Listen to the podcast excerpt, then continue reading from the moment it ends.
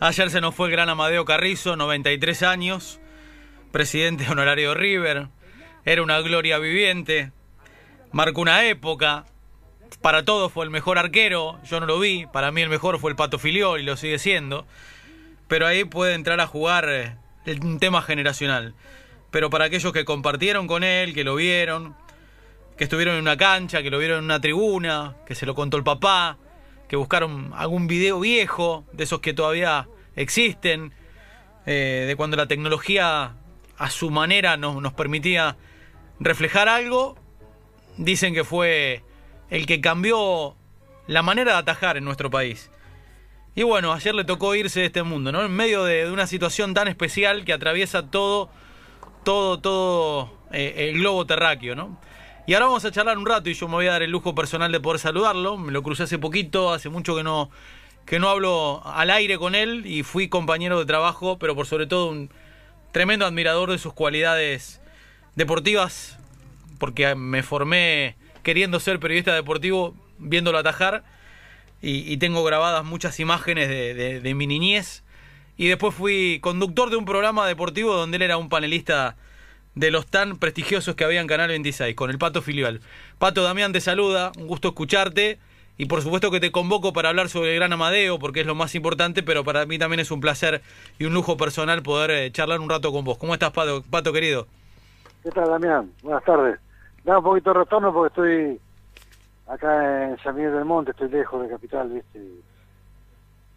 Lo escucho muy bien.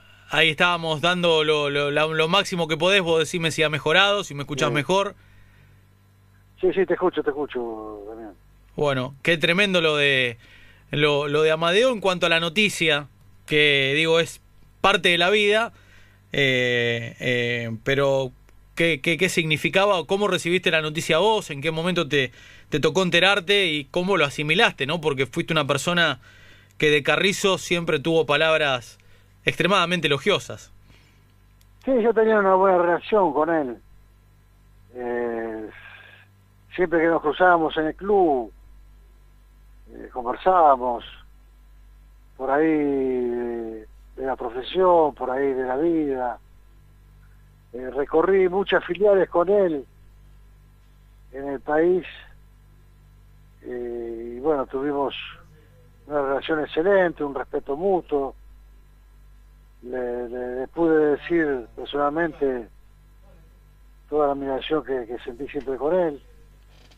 Y bueno, hablé, traté, me comuniqué con una persona excepcional, no sé si si pudo haber atajado tanto como para superar al ser humano. Pero sí, sí, dicen que sí, que, que fue un fenómeno, pero yo disfruté a la persona por una cuestión generacional, ¿no? A no haberlo jugar, haberlo visto jugar, pero sí tuve la posibilidad de, conocer a la persona y, y fue, fue muy lindo, fue una de las grandes experiencias de mi vida. Lamentablemente sabíamos por su enfermedad que esto iba a pasar, aunque no lo quisiéramos. Pero disfrutó mucho de la vida, Madeo disfrutó mucho de, de lo que se de lo que hizo en, en un arco mucho reconocimiento y bueno que Dios lo tenga en la gloria mirá qué frase Pato dejaste ¿eh? mirá qué frase si si llegó a atajar con lo, un poco un poco parecido a lo que fue como persona entonces fue un gran arquero porque yo no lo vi eso eso define eh, ah. por allí la parte más trascendental y más importante de alguien, ¿no? Su ser. Porque por supuesto de él, de Carrizo se habla como arquero y aquellos quienes los conocieron se refieren de manera parecida a lo que estás diciendo vos. Claro, sí, sí, sí. Superó. Si, sí, el, arquero superó a la persona, no, no, no, no, no, no creo. Va, yo supongo que no, pero como persona, eh, un nivel altísimo, una cosa gloriosa. ¿Humilde? Muy humilde.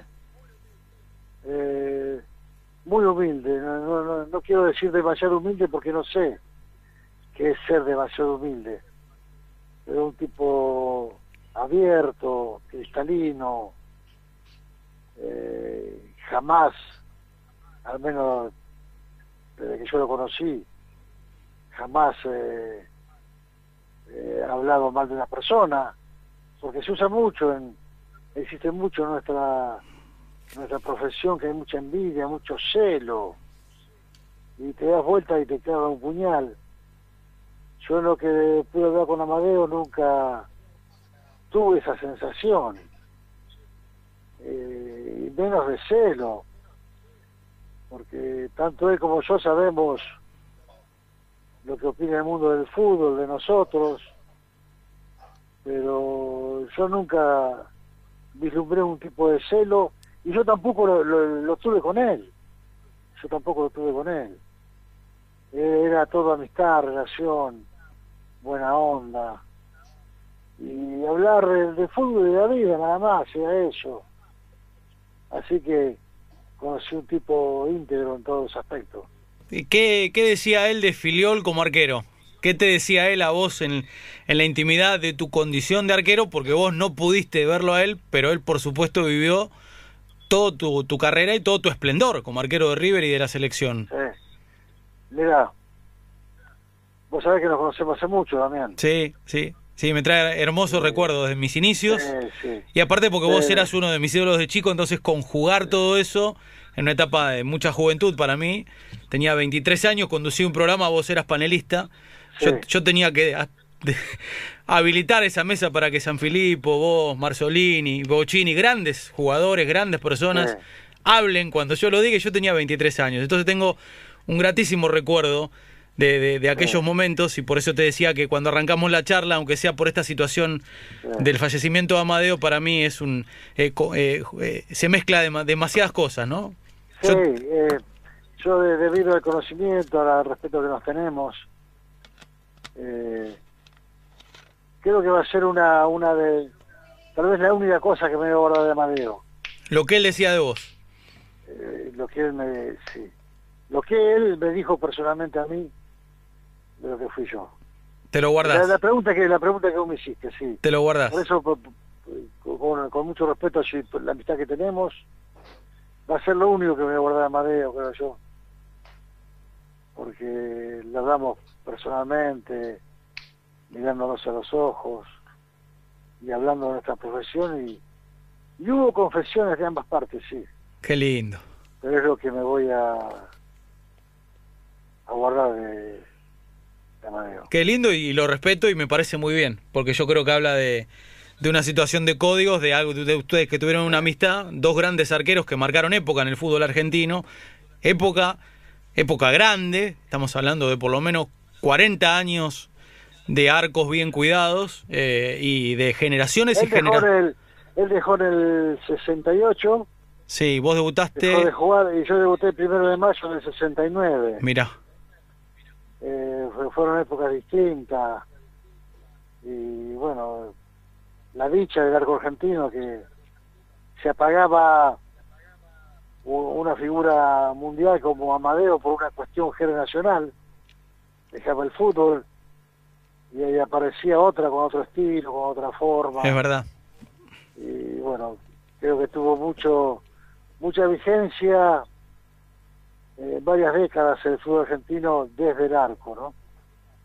Sin duda. Lo sumo a Gustavo Sima la charla, Pato, nosotros por cuestiones de, de seguridad, de cuidarnos entre todos en la radio, cuidamos eso, estoy yo solo en el estudio y nuestros compañeros que habitualmente integramos la mesa lo están haciendo particularmente desde sus casas.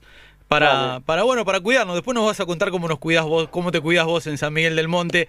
Yo hace una semana que estoy. Adentro. yo empecé eh, hace una semana hoy, me vine para acá y, no salí de mi casa todavía. Está bien, Gustavo Sima, te, te, sumo a la charla que nuestro querido amigo y relator para, para charlar con el Pato Filiol. Qué emocionante cada vez que uno se puede cruzar con, con, un maestro como el Pato, como se pudo cruzar también por los pasillos del Monumental y tener tantas charlas contando tantas anécdotas con Amadeo Carrizo. Hay una especie de legado, ¿no? Hay una continuidad entre la, la grandeza y la bonomía de Amadeo y, verlo al Pato Filiol como lo vimos hace poco tiempo, eh, charlando allí en una de las oficinas de River, contando también historias de lo que significa el arco de River y el arco de la selección, algo que realmente los tiene a la par a Amadeo Carrizo. ¿A quién podés eh, señalar, Pato, como un continuador de, lo tuyo, de lo que fue tu tarea en el arco? Eh, hay muchos pibes que están aprendiendo todavía de, tus enseñanzas, de, tu forma de atajar. ¿Qué tal, Gustavo? ¿Cómo te va? Bien. Eh, no sé, mira, no es por admiración ni, ni es eh, por vanidad lo que te voy a decir. Eh, yo creo que eh, hay una seleta cantidad de, de arqueros que, han brillado en el fútbol del mundo que son incomparables, que, que, marcaron su momento, que fueron el sol histórico y, y no sé, quién puede agarrar esa posta. Eh, claro, claro, es difícil, lo tenés... en su momento el arco de River era el arco más grande del mundo y, y después muchos dijeron eso. Y ahora digo que no. Ahora digo que el arco de River es el arco con más historia en el mundo. Y entonces, debido a eso, no, no puedo vaticinar quién, quién va a poder estar a ese nivel. Sí, habrá muchos, habrá y hay muchos buenos arqueros, ganadores de títulos, que las nuevas generaciones los van a, a disfrutar y los van a recordar.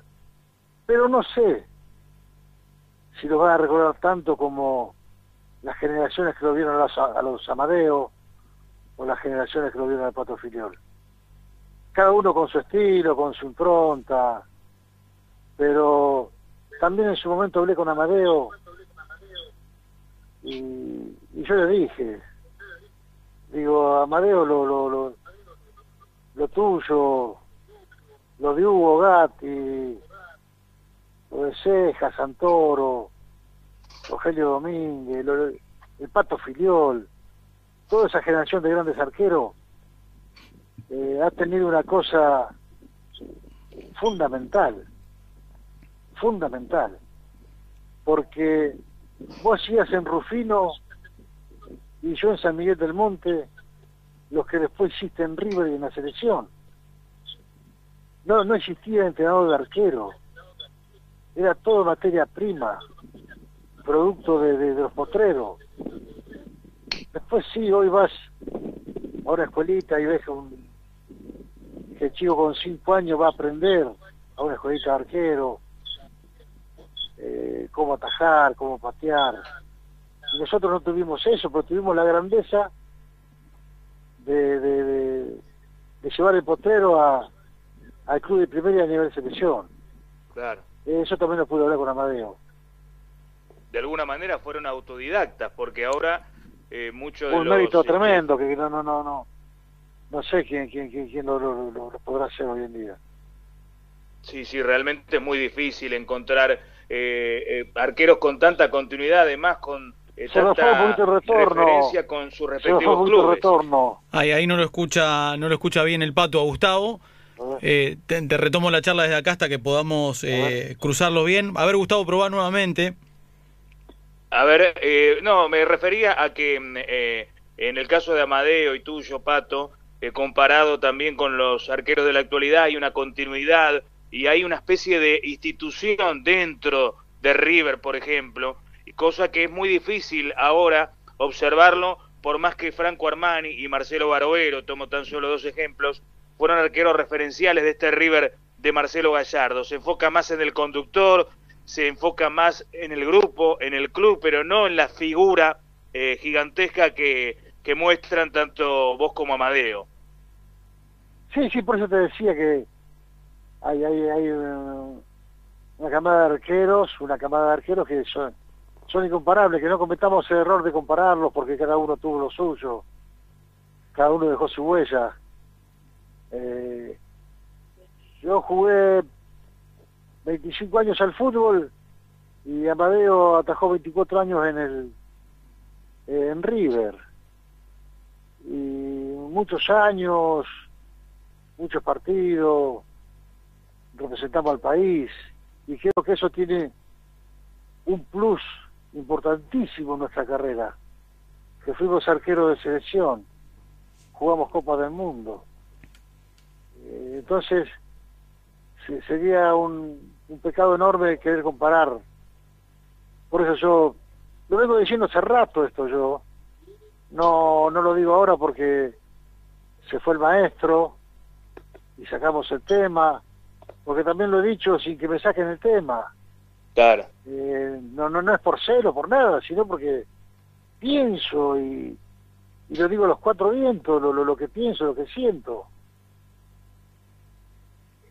Siempre fuiste así, Pato, siempre fuiste de frente, eh, dando, dando tus opiniones, respetadas todas eh, constantemente. Eh, quería sacarte un poco ahora de este tema de Amadeo y eh, decir sí. que es lo que le ha pasado a River en este último tiempo. Eh, ¿Cómo lo viste? Eh, eh, Gallardo mantuvo eh, su fidelidad a un estilo, pero quizás no se le dieron los resultados. Ahí igualmente hay que, hay que sacarse el sombrero por este equipo millonario, más allá de que no haya logrado los objetivos. Tenemos que entenderlo así. No, de Marcelo, el gran mérito de Marcelo fue que, que respetó la historia del club, respetó a rajatabla la historia del club, en su juego, en su estilo. Y sí, para mí cumplió muchos objetivos. Eh, Marcelo Gallardo y aparte tiene mucho para dar todavía. Y yo uno de los equipos más maravillosos que vi en, en mi vida fue la Naranja Mecánica. Y perdió dos finales de la Copa del Mundo. Sí. Pero dejó un legado. Eh, totalmente, ¿me entendés? Y eso es lo que ha conseguido Marcelo, por ahí perdió la, la, última final de, de, la Copa Libertadores, eh, pero es un técnico que, que eh, es demoledor, tremendo lo que ha hecho en, en, tan poco tiempo, en cinco años y medio, y aparte de que pocos lo dicen, porque pocos lo saben, pero Marcelo Gallardo en cinco años y medio hizo debutar a 36 jugadores de divisiones inferiores. Eh, eso es lo que yo te decía recién, que respeta la historia, de sacar jugadores de divisiones inferiores, de mantener un estilo y todo eso, ¿no?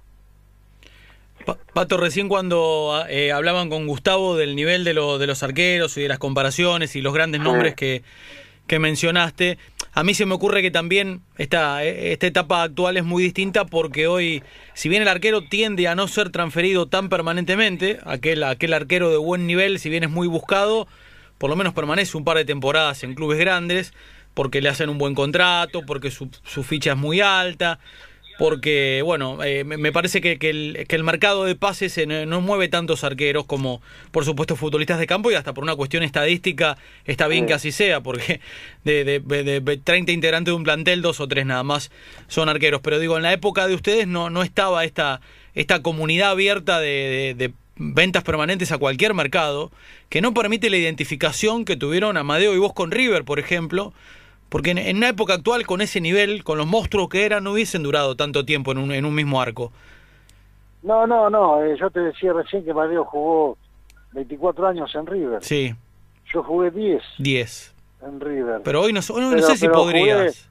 Jugué, jugué, poco en primera de Quilmes, jugué poco en primera de Racing y, y me compró enseguida River. Eh, por eso, eh, eso, eso claro, obviamente que antes pasaba con muchos arqueros, con, con, con los Roma, los Ceja, Rogelio Domínguez. Sí, sí, sí, perduraba más en el tiempo uno, sí. Este, está bueno lo que vos decís, no comparar. Sí estilos, porque es un juego periodístico y, y, por ahí es más nuestro, ¿no? Pero, digo, no, no es una etapa comparativa para, para esa situación, de que ustedes pudieron identificarse no. con clubes que hoy, con el mismo nivel, siendo semejante arquero como fueron, no, no, podrían aguantar 10 años en un club, salvo que tomaran una determinación muy personal de no, no moverse, ¿no? Eso es por la tecnología. Exacto. Eso es por la, por la tecnología, de apretar un botón y, y ves a, al arquero de cualquier parte del mundo, cualquier partido se está viendo en el mundo entero.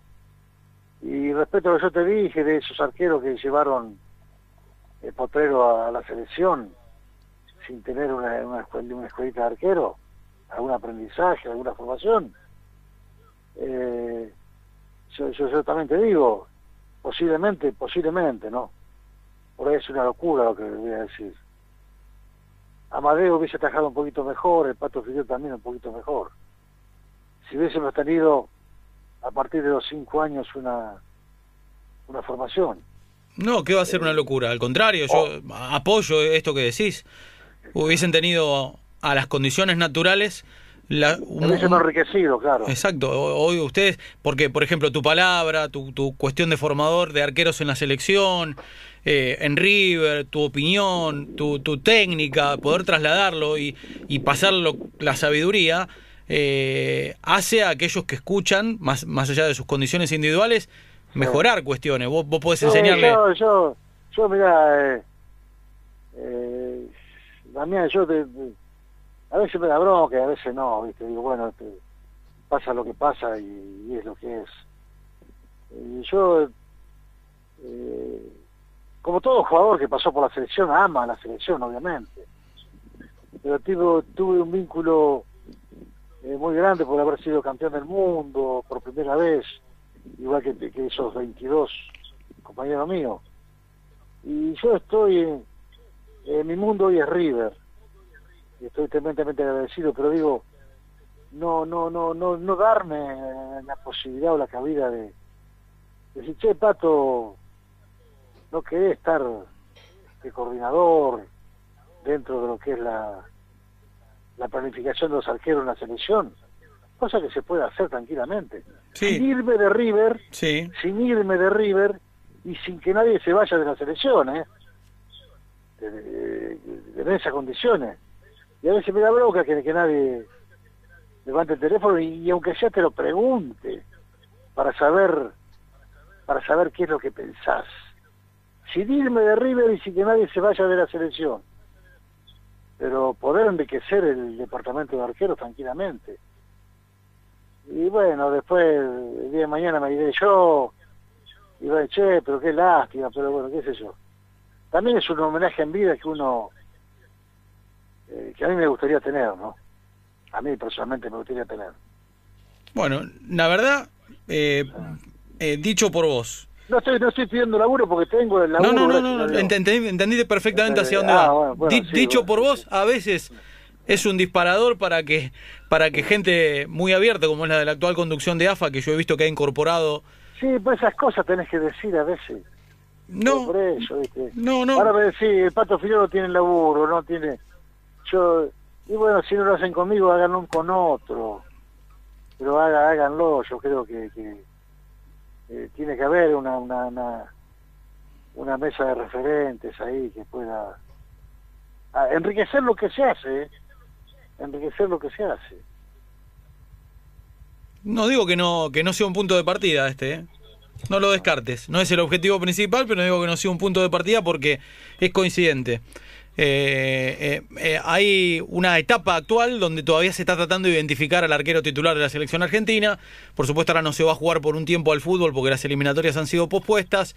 Andrada, Armani, Marchesín, Muso. Parece que tenemos el arco cubierto, gustos más, gustos menos. Eh, en la etapa donde se discutía mucho a Chiquito Romero parecía que no había tantas alternativas, ¿no? No, no, hoy, hoy tenés, hoy tenés, por eso yo te decía, y es bueno repetirlo, tener un puesto ahí, pero que, que nadie se vaya de lo que están, no cagarle laburo a nadie, eh, ¿me entendés?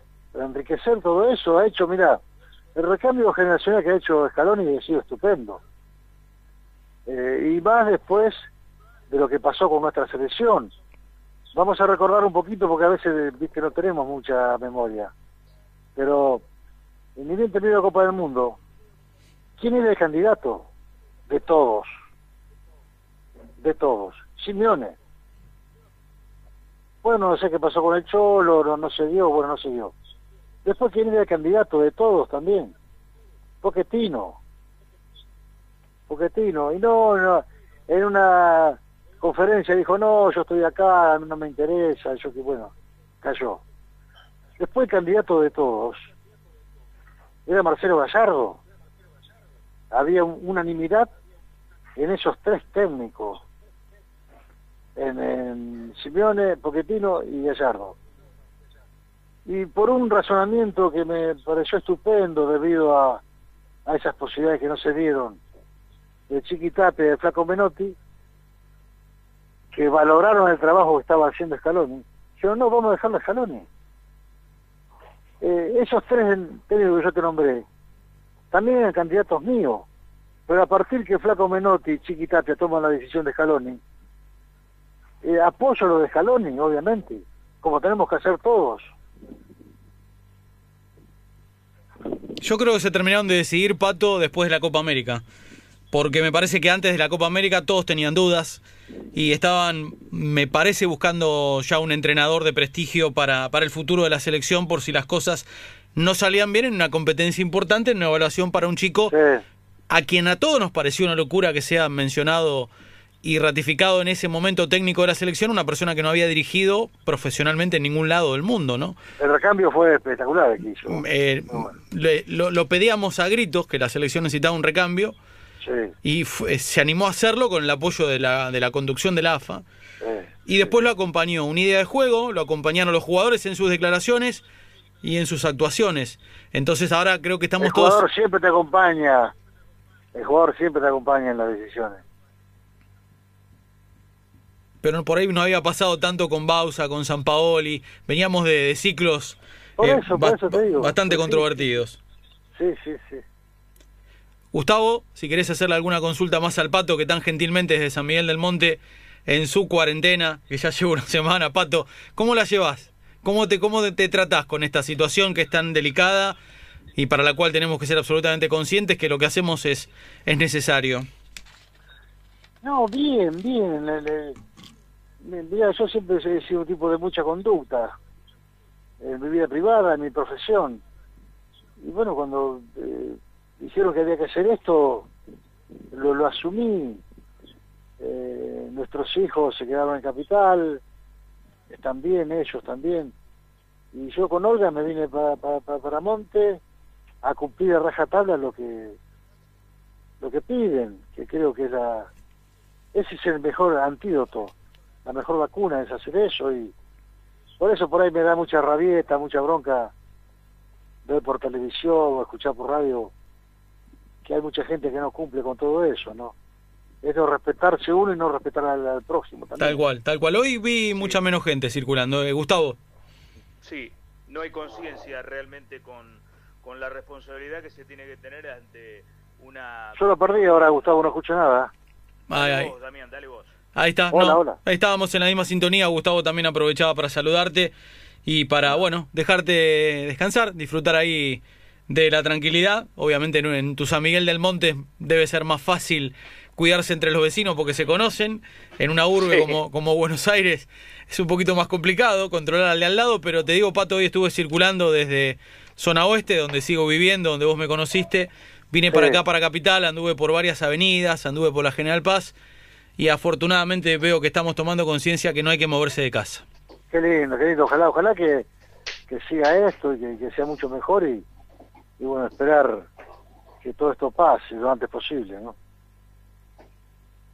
Pato, gracias. ¿eh? Ha sido un enorme gusto, aunque en esta circunstancia, por un lado triste, por otro lado cuestiones de la vida, de que ayer se nos fue el gran Amadeo Carrizo, que fue un gran amigo tuyo, y la verdad es que entre los dos se encierran, no sé, cuatro, cinco décadas de, de lo mejor del arco del fútbol argentino, de la historia del fútbol mundial, tienen un lugar importante y charlar con vos eh, en este tiempo extra que estamos haciendo este sábado en la radio no, nos parecía apropiado. Así que te agradezco la deferencia de atendernos un rato y te mando un abrazo grande. Sí, igualmente, Damián, yo lo, lo, despedí por las redes sociales, Madeo, a su familia. Lo vimos, lo vimos, sí, sí. Con mucho respeto. Y bueno, eh, hasta la próxima. También, cuídate, cuídate, Pato. Un abrazo, hermano.